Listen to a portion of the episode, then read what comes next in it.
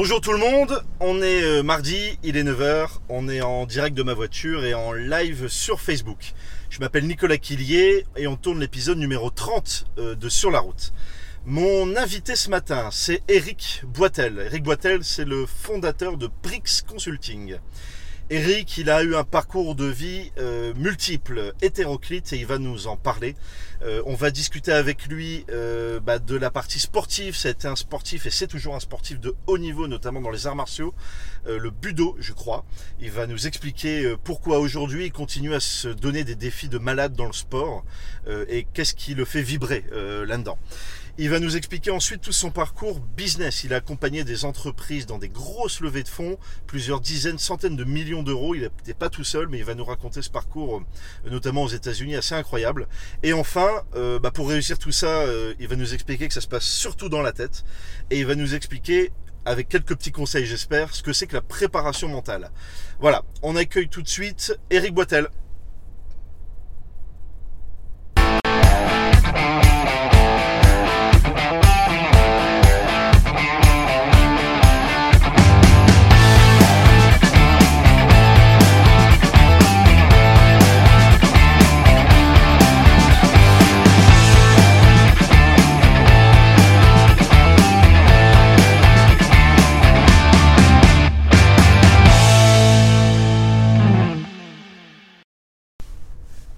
Salut Eric Salut Nico Comment vas-tu? Super À fond, bah toi tu vas bien de toute façon, t'es levé depuis 4h du mat, c'est ça? Euh, 4h50. 4h50. tu, tu, me disais en regardant la photo du, générique euh, que tu faisais les, gros yeux, mais qu'en fait t'étais sympa. Ouais, en vrai je suis beaucoup plus sympa que ça. en vrai t'es cool. Bon Eric, pour celles et ceux qui ne te connaissent pas, présente-toi. Euh, bonjour à tous, je m'appelle Eric Boitel, j'ai 43 ans, depuis que j'ai 5 ans, je pratique le budo, je m'entraîne euh, à peu près tous les jours. Et depuis 3 euh, ou 4 ans, j'essaye de respecter euh, les codes de vie du Bushido, qui est un code moral. Et Brix aujourd'hui, c'est quoi? Alors, il y a quelques années, avec Marie-Camille et Gazi, on a monté Brix. C'est un centre de formation, un centre d'entraînement pour l'entreprise, pour les CEO, pour le CODIR pour les managers, les chefs de projet. Et notre particularité, c'est de faire de la préparation mentale. Alors on fait la formation de la technique, la technique de négociation par exemple avec les vendeurs, mais à chaque fois on y ajoute le mental, le physique, la technique, la tactique. Et on ne sépare pas. Euh, comme on le ferait dans le budo, on sépare pas le mental de la technique et, du physique et du comportement. Alors effectivement, je suis venu te voir il y a, quelques temps. Euh, la salle de formation est très physique aussi, parce que bah as, alors je dis c'est un lourd passé, mais c'est celui actuel de sportif, sportif de haut niveau. Raconte-nous un petit peu, parce que alors tu as été euh, euh, bah, je, je, connais pas les termes exacts. Donc dans le budo, euh, ceinture noire, c'est non, ouais. ça, dit pas comme ça. ouais, si, j'ai commencé par ceinture noire, effectivement. C'est le début en fait. Alors, le, pour, pour, moi, c'est le top. Mais ouais, non, c'est le, le, premier jour. C'est le, le, tout début, c'est judo. Euh, j'ai eu la chance. de vivre dans un environnement où j'ai pu m'occuper de ça quand j'étais tout petit. J'ai vécu dans l'amour. Et, euh, eh ben, j'ai pu commencer par judo. On appelle ça la voie de la souplesse, judo. D'accord. Et euh, donc c'est un des arts martiaux. Euh, et j'ai commencé par ça, donc ceinture noire de judo et et les ceintures, c'est un peu quelque chose de très européen. Au Japon, on n'a pas cette notion de ceinture jaune, ceinture blanche. D'accord. Et en tout cas, chez Brix, ce qu'on enseigne, c'est d'être la ceinture noire de ta ceinture blanche. Euh, peu importe si tu es blanc, jaune, vert, euh, ton comportement peut être ceinture noire. les, les, exploits sportifs derrière, tu les enchaînes encore aujourd'hui Ouais. L'Arctique, le pôle Nord, ouais, le désert.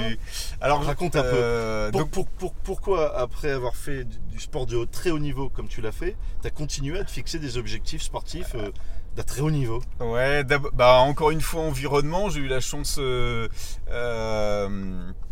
de rencontrer des gens par exemple comme euh, Gérard Tilliette qui, faisait des grandes méarrées euh, dans le désert en moto, en solitaire, avec euh, peu de moyens au début.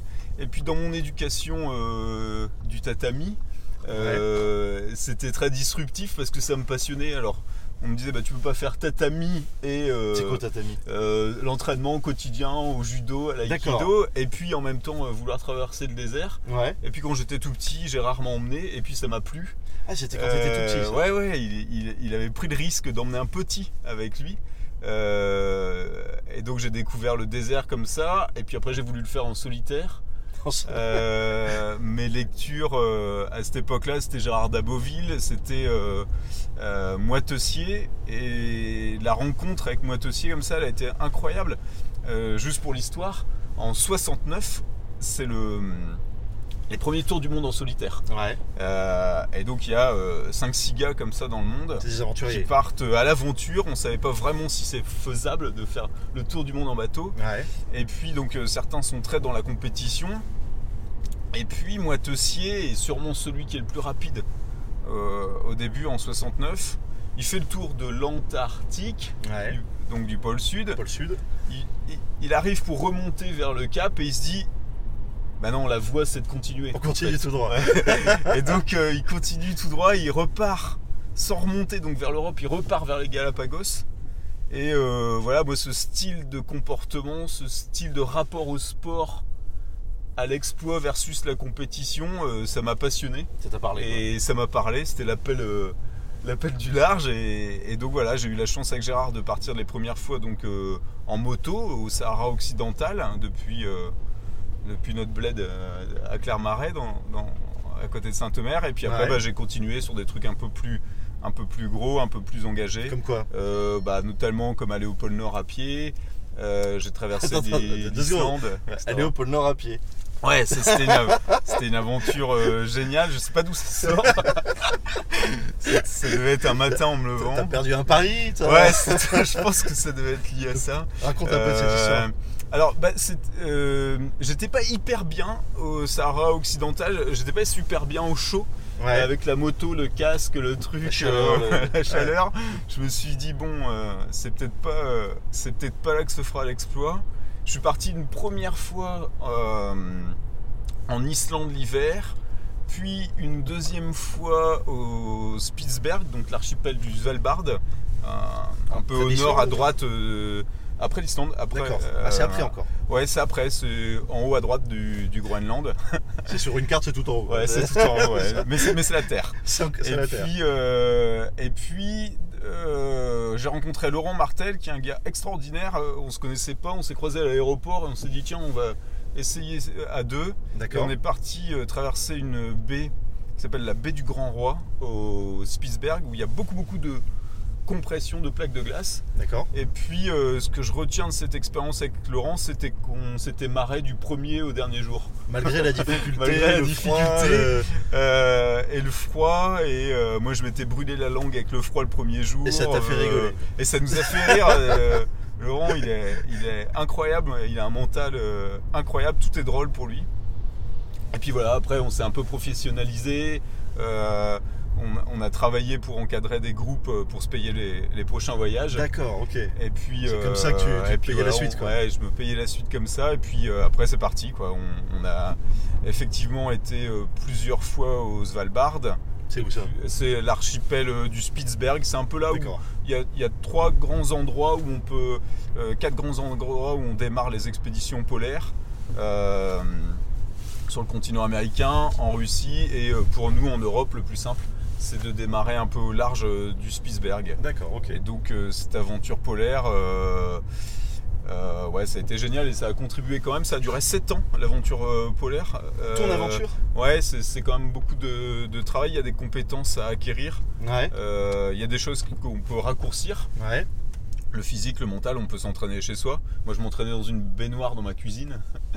Euh, par contre, les- les- la technique, le bruit de la glace, euh, les animaux, etc., ça c'est incompressible. quoi. Euh, et donc, il faut y passer du temps.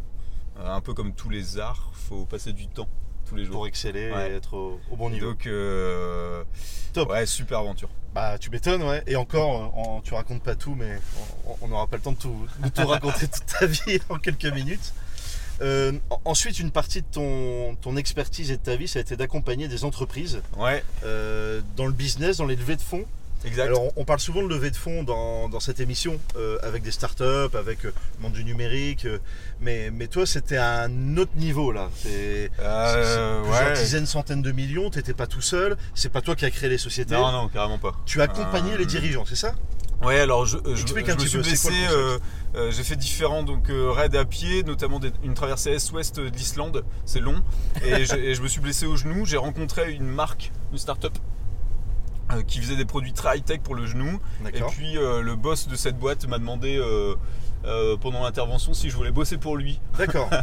Ma réponse c'était non. et euh, au final, Mais le lien était pas Euh, évident quoi. non, le lien n'était pas évident et puis ça me paraissait être beaucoup moins drôle que ce que je faisais.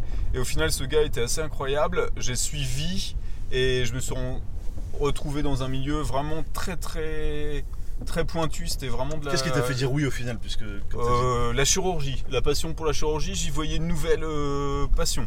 De me dire, ok, c'est cool, c'est stressant, ça dure 1h20, il y a le garrot, faut être bon. Euh, là, c'était des produits très high-tech. Et en fait, je suis arrivé là-dedans euh, voilà, par la passion du. Allez, entre guillemets, du stress, du truc à Ouais, régler, du challenge, du challenge, ouais. Et donc, ça, c'était vraiment cool. Et ensuite, euh, bah, cette boîte a cartonné. Et puis, euh, je pense que les gens avec qui j'étais avaient les aptitudes euh, euh, mentales pour euh, envoyer du gros, comme on dit. Ouais, ouais. Et donc, euh, après, s'en est suivi. C'est euh, une boîte américaine, c'est ça? Ouais, alors c'est une boîte euh, américaine et allemande. La techno est allemande et puis les capitaux sont américains. Et puis ensuite, donc bah, j'ai travaillé pendant une dizaine d'années pour une dizaine ou une quinzaine de sociétés. Et ma spécialité, c'était de lancer des grosses techno from scratch. D'accord. Donc, quand on a vendu euh, 0 euros, Il n'y a rien encore. il n'y a rien, t'es pas vraiment marqué CE, t'es pas vraiment marqué euh, FDA, c'est pas vraiment prouvé que ça marche mieux qu'une autre techno. Et euh, une partie de l'équipe est en train de lever entre 10 et 100 millions d'euros. D'accord. Et une autre partie de l'équipe, donc, euh, donc euh, nous, on doit réussir les deux trois premières. Parce que c'est bon. une opération, Ouais, quoi, les deux action. trois premières actions. Euh, rassure-moi, c'est pas toi qui. non, non, jamais. Non, non, non. non, non, mais par contre, c'est pour, pour que ça fonctionne, euh, il y a beaucoup de temps de simulateur. Et donc, on avait, euh, on entraînait beaucoup les chirurgiens et toute leur équipe euh, pour que ça se passe mieux. Et, et ça, ouais, c'est mon truc, de, le fait de répéter 10 fois, 100 fois un truc pour que ce jour-là, ça se passe très bien. D'accord. ah oui, c'est de la Euh, répétition, c'est de l'organisation, c'est Ça, c'était vraiment. euh, c'est le super. détail quoi, dans... pour que tout soit nickel. quoi. Ouais, j'ai rencontré des chirurgiens qui étaient extraordinaires, des mecs qui avaient des facultés mentales et physiques à la charge, c'est-à-dire la, la- la masse de quantité versus le temps, Ouais. qui était assez incroyable. Et donc ça m'a passionné. Et puis effectivement, bah, c'était au service de la levée de fonds, euh, puisque le- l'équipe avec laquelle j'étais, bah, on travaillait entre 3 semaines et 3 mois, euh, ou 5 mois peut-être, pour, pour les premières, la levée. Et une fois que la levée était faite, euh, les 100 first euh, customers, et ben on allait euh, travailler pour une autre entreprise. Quand tu dis euh, on, c'est parce que tu avais créé une team quoi. Ouais, c'était génial. J'ai des gars qui m'ont suivi euh, pendant plusieurs euh, pendant plusieurs années comme Ah ouais. ça, et puis on lançait. euh, Comme alors, une équipe de foot ou ouais, comme un. ouais, c'était vraiment un- chouette. ah, une team qui, qui allait euh, bosser mais pour les entreprises quoi. On a travaillé deux trois fois en France et puis euh, la plupart du temps, on lançait en Europe des produits euh, très américains. Par exemple, les robots Hansen pour le- c'est les premiers euh, robots euh, pour faire des opérations cardiaques, euh, des accélérateurs de particules, des, De- de petits trucs, des quoi. prothèses innovantes. Ouais, et c'est vraiment énorme. un gros travail d'équipe parce que le jour de la première, euh, pour les accélérateurs de particules, par exemple, tu as un médecin dans l'équipe, il y a moi qui gère un peu l'aléa et le stress. Ouais. Il y a des Il y a physiciens, ouais, c'est, des interventions où il y a une dizaine, quinzaine de personnes. Donc c'était vraiment cool. Ouais. Cette partie-là du boulot était cool. D'accord, ok. Et euh, alors, on a un petit souci d'image apparemment. Je ne sais pas pourquoi. On est bloqué sur l'image. Bon, c'est pas grave, on va finir comme ça. Donc ouais, tu l'as fait en mode mercenaire en fait, c'est ça? Ouais, c'était vraiment mercenaire. Euh, c'est peut-être ce qui m'a. Alors, ce qui m'a plu dans ce boulot, c'était effectivement euh, la, techno qui était vraiment perché. Enfin, techniquement, c'est ce qui se fait de mieux. Ouais. Et euh, financièrement, euh, bah, je pensais également que c'est des grosses levées de fonds. Euh, à cette époque-là, d'ailleurs, c'était plutôt des, des introductions en bourse, des IPO, que, que des levées de fonds eu égard au montant. Ouais. Et puis C'était effectivement, combien euh, C'est quel montant? bah, c'est des montants entre 30 quand, quand j'ai travaillé une fois pour des Français et puis 150, 300 millions d'euros pour des levées américaines. Et, et c'est euh, 100 personnes à peu près qui travaillent en équipe pour, euh, pour cette levée. Quoi. Et puis ce qui m'a le moins plu peut-être, c'était euh, ouais, effectivement le côté mercenaire d'être très drivé euh, euh, par la bourse. Et donc, euh, bon, ça c'était moins fun.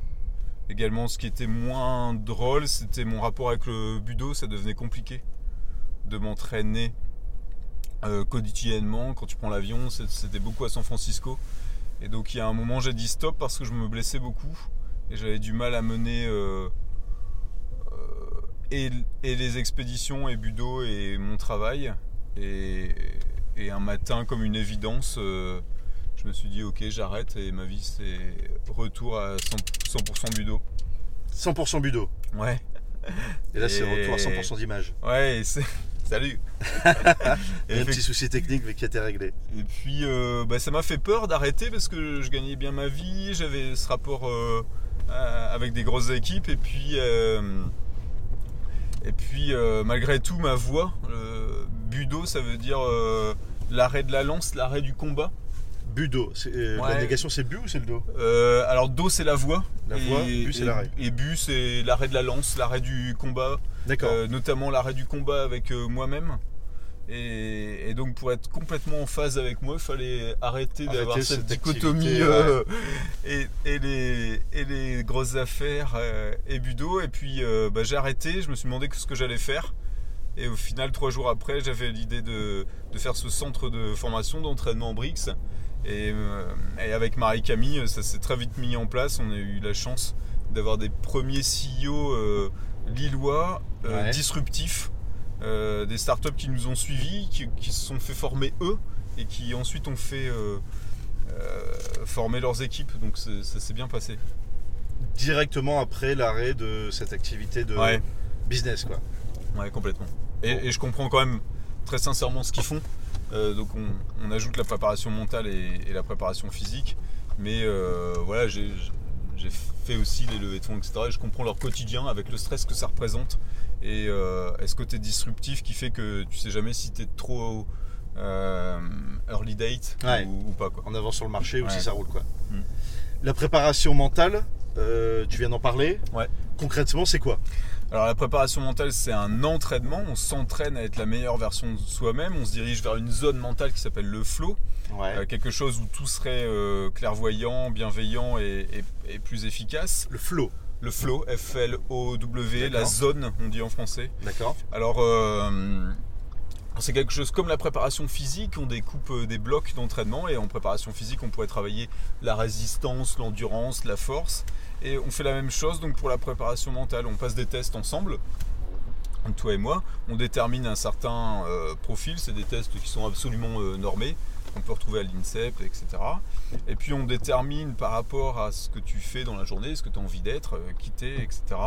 euh, quelles sont les aptitudes, les habiletés, on appelle ça les habiletés cognitives, Ouais. les habiletés qu'il faudrait développer pour avoir la meilleure stratégie de comportement De soi-même, quoi. de voilà. soi-même, c'est-à-dire euh, voilà, quand je suis chez moi, quel est le meilleur comportement, quand je suis au travail, quel est le meilleur comportement. Alors ça demande une réflexion permanente, alors permanente de, des situations, quoi. Alors, on fait des- une analyse tout le temps. C'est Alors non, c'est plutôt des, des comportements qu'on va préétablir à l'entraînement. Donc chez Ouais. nous, on va, on va se servir de situations professionnelles ou de situations de sport, de situations physique professionnelles.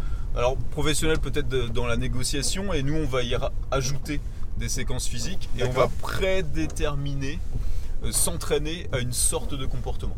D'accord. Par exemple, euh, on va t'apprendre à respirer de différentes façons Ouais. et très rapidement, on va voir qu'il y a une façon de respirer qui sert à s'activer, à être boosté, Ouais. une façon de respirer qui sert à être prêt, neutre, et une façon de respirer qui va servir à se désactiver. Et donc, à l'entraînement, en fonction des situations, on va voir si notre client arrive rapidement à choisir, on, on Le appelle bon- ça sensei, être le patron de soi-même, est-ce qu'il choisit sa respiration D'accord. ou est-ce qu'il subit euh, les exercices que nous on va lui faire faire Euh, Et donc, euh, par exemple, la respiration, c'est sûrement un des points les plus fondamentaux dans la préparation La mentale. respiration. Ouais. Donc, pour avoir une bonne préparation mentale, il Mm. faut avoir une bonne respiration. Ouais, il faut être capable de choisir la respiration adaptée à la situation. D'accord. Par exemple, si t'es, je sais pas si là en voiture il se passe quelque chose, tu vas recevoir euh, une dose d'adrénaline, de cortisol, etc. C'est un bon plan parce que ça, ça va augmenter certaines de tes facultés. Ouais. Et par contre, il faudrait ou il faudra euh, respirer plus activement. Euh, voilà. Et comme là il se passe rien, euh, on peut se permettre d'expirer plus longtemps et d'être plus zen. Voilà. Ok. C'est- un réflexe à avoir. Voilà. C'est pour ça Ah, qu'on ouais. s'entraîne. Tu t'entraînes dans la répétition Ouais. pour avoir ce réflexe en, en permanence. Et particulièrement, donc, euh, effectivement, le plus gros de, de mon entraînement quotidien, c'est d'être capable de respirer et d'adopter des stratégies de respiration malgré l'entraînement. Tu vois, ce matin, par exemple, j'avais un entraînement qui est lié à la force. D'accord Euh, Avant l'émission. avant l'émission, ouais. D'accord, ok. Aujourd'hui, c'était ça. Moi j'ai commencé ma journée avec ça. hein.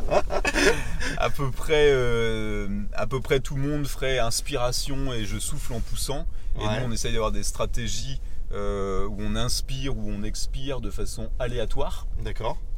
pour pas être pour pas subir cette respiration et donc contrôler euh, le volume qu'on échange. D'accord. Tu contrôles. Ouais, on essaye de contrôler. Hier, par exemple, on faisait un stage d'apnée avec Alexis Ouais. Lévier et sa femme Jenna. Et euh, bah voilà, c'était génial. On a des clients qui ont fait plus de 4 minutes, 4 minutes 30 en apnée, d'autres clients qui faisaient euh, 30 secondes et tout le monde a, a réussi à descendre euh, à 20 mètres justement avec, euh, avec cet entraînement euh, physique et mental. C'était vraiment une chouette journée. Ah oui, apnée à 20 mètres Ouais. pour des personnes qui n'avaient jamais fait ça. Non. Enfin, il y en a qui avaient fait, deux ou trois qui, qui étaient plongeurs, et, et d'autres qui étaient absolument pas plongeurs. Et donc, c'est euh, un, un contrôle de soi, un relâchement. Et donc, on peut se poser la question quand on est manager est-ce que je suis capable, dans, cette, dans ce tumulte, en fait, c'est quand même euh, assez stressant de plonger à 20 mètres. Ah oui, oui, le Est-ce que je suis capable de relâcher et d'être le meilleur de moi? Ou plutôt, je me laisse emporter et Et auquel cas je vais être moins bon? Ah oui. Donc c'est une vraie, euh, une vraie comparaison avec le, le- le milieu de l'entreprise, de Ouais. prendre des décisions, de... Ouais, La méthode qu'on a mis au point, elle est euh, absolument dédiée euh, à l'entreprise. D'accord pour 10% de notre temps, mais c'est complètement un autre programme. D'accord. Euh, on continue de travailler avec des sportifs de haut niveau, D'accord. Euh, comme par exemple Jules Denel dans la région. En- Il fait quoi il est au championnat du monde de windsurf. D'accord. Il saute la plus grosse vague du monde, Jules. Et effectivement, lui, on continue de s'entraîner avec lui et c'est un autre programme. Et c'est aussi un échange avec ses champions et euh, nos chefs d'entreprise. D'accord. Et c'est cette complémentarité qui fait que c'est efficace et que ça marche bien. Quoi. Ouais, alors euh, nous, on est précurseurs en France. D'accord. Euh, c'est un peu notre start-up française, euh, Brix. Après, dans, en Suisse, c'est complètement commun. Aux États-Unis, il y a beaucoup de, de CEO qui ont un préparateur. Ouais. Et euh, dans l'art du budo et, et dans la préparation mentale, quelqu'un comme Delorme a été le premier en France. Il a drivé pas mal de gars au 440 et via, euh, c'est un patron dans le kendo. D'accord. Et il avait mis au, au point une méthode d'accompagnement des dirigeants via le kendo. C'est c'est vraiment euh, quelqu'un qui m'a inspiré beaucoup, dans- notamment dans ses écrits. Ok. Super, parfait. On est arrivé, on a fini le, le tour. Euh, à la fin de l'émission, il y a une rubrique récurrente qui est la question de l'invité. Euh, donc lors de la dernière émission, euh, mon invité euh, Bastien Donien te posait une question. Ouais. Euh, est-ce qu'il faut. Alors, c'était quoi cette question? Euh, Est-ce qu'on est qu'on peut te suivre euh, en Antarctique? Euh, en, ayant, en ayant peur du froid ou, euh, ou dé- en détestant le froid Voilà, concrètement. Voilà, allez, réponds à Bastien. Alors euh, merci Bastien, j'ai bien aimé ta question. Effectivement, alors on peut aller en Arctique si on s'entraîne. Si on n'aime pas le froid, peut-être le premier truc que tu peux essayer, euh, c'est de visualiser. Donc tu peux te mettre de- chez toi dans ta baignoire avec de l'eau froide. Et puis pendant ce temps-là, tu peux visualiser tous les bienfaits du froid. Au mieux d'être en lutte contre le froid, tu peux te dire qu'est-ce que ça m'apporte le froid? Et le fait d'être en Arctique, eh ben, c'est top parce qu'il n'y a pas de virus, il n'y a quasiment pas de bactéries. euh, Je suis pas malade, ça a des- t'es pas malade, ça a des facultés anti-inflammatoires, etc. Donc tu peux visualiser les bienfaits, le côté positif, plutôt qu'une lutte contre la nature. Et puis si ça marche pas, comme je disais, tu peux venir au stage d'apnée, l'eau était à 30 degrés. et c'était beaucoup plus drôle. Voilà, il a sa réponse, Bastien. La semaine prochaine, mon invité, c'est Yann Orpin. Yann Orpin, qui est le dirigeant du groupe Cleaning Bio, Oui. euh, 250 salariés, je crois. Euh, et en plus, euh, plus jeune président de CCI de région, Je crois. CCI ouais. Hauts-de-France. Euh, Est-ce que tu as une question à poser à, à Yann? Euh, déjà, je le félicite, je trouve ça euh, génial. Euh, je pense qu'il a un impact social et sociétal euh, qui est génial. Nous, on essaye de le faire à toute petite échelle. On lave nos 50 kilos de kimono, Kimono. euh, semaine avec un IME. euh, les papillons blancs. Et ma question à Yann, c'est est-ce qu'il y a un annuaire? Est-ce que moi je peux trouver des, euh, des sous-traitants, comme, comme là on a trouvé par chance euh, l'IME Est-ce qu'il y a des, des sous-traitants pour Brix? Comment je peux trouver facilement des- du sociétal? Dans l'économie sociale ouais. et solidaire. D'accord, ok. Eh ben, il te répondra euh, la semaine prochaine. Voilà, Eric, c'est fini. Merci. Merci à toi pour euh, cette route. Merci Nico. Bravo pour ton parcours. Bravo pour ton émission, c'est vraiment cool. Merci d'avoir euh, accepté mon invitation Je encore. te souhaite une bonne journée. Très bonne journée à toi. Salut. Salut Eric. Donc voilà, c'était Eric Boitel avec un parcours euh, bah, fou, comme je vous l'avais dit euh, en, début d'émission. Euh, ses exploits sportifs, au service ensuite de l'entreprise, et, puis, et puis derrière bah, cette préparation mentale permanente, le, fait bah, de visualiser, de, de se donner des objectifs. Il vous a donné en plus quelques techniques, c'est top, merci à lui. Voilà, la semaine prochaine pour l'épisode 31, mon invité, ça sera Yann Orpin. Yann Orpin, donc euh, gérant, directeur de la société Cleaning Bio. Euh, il fait du nettoyage comme son nom euh, l'indique, avec une particularité, c'est qu'il est vraiment inséré dans l'économie sociale et solidaire. Il va nous parler de ça la semaine prochaine et notamment aussi de son engagement citoyen, puisque depuis quelques mois maintenant, il est président de la CCI Hauts-de-France, Chambre de commerce et d'industrie, et on va lui poser une question simple à quoi ça sert la CCI quand on est un patron, quand on est chef d'entreprise, quand on entreprend, euh, à quoi ça sert ce, cette institution que tout le monde connaît mais que bah, personne ne sait réellement euh, euh, définir, et bah, il va essayer de le faire avec nous la semaine prochaine. Voilà, j'espère que ça vous a intéressé. Très bonne journée à tous et à toutes. Entreprenez, bougez-vous, visualisez le mental et, et à la semaine prochaine, mardi 9h. Salut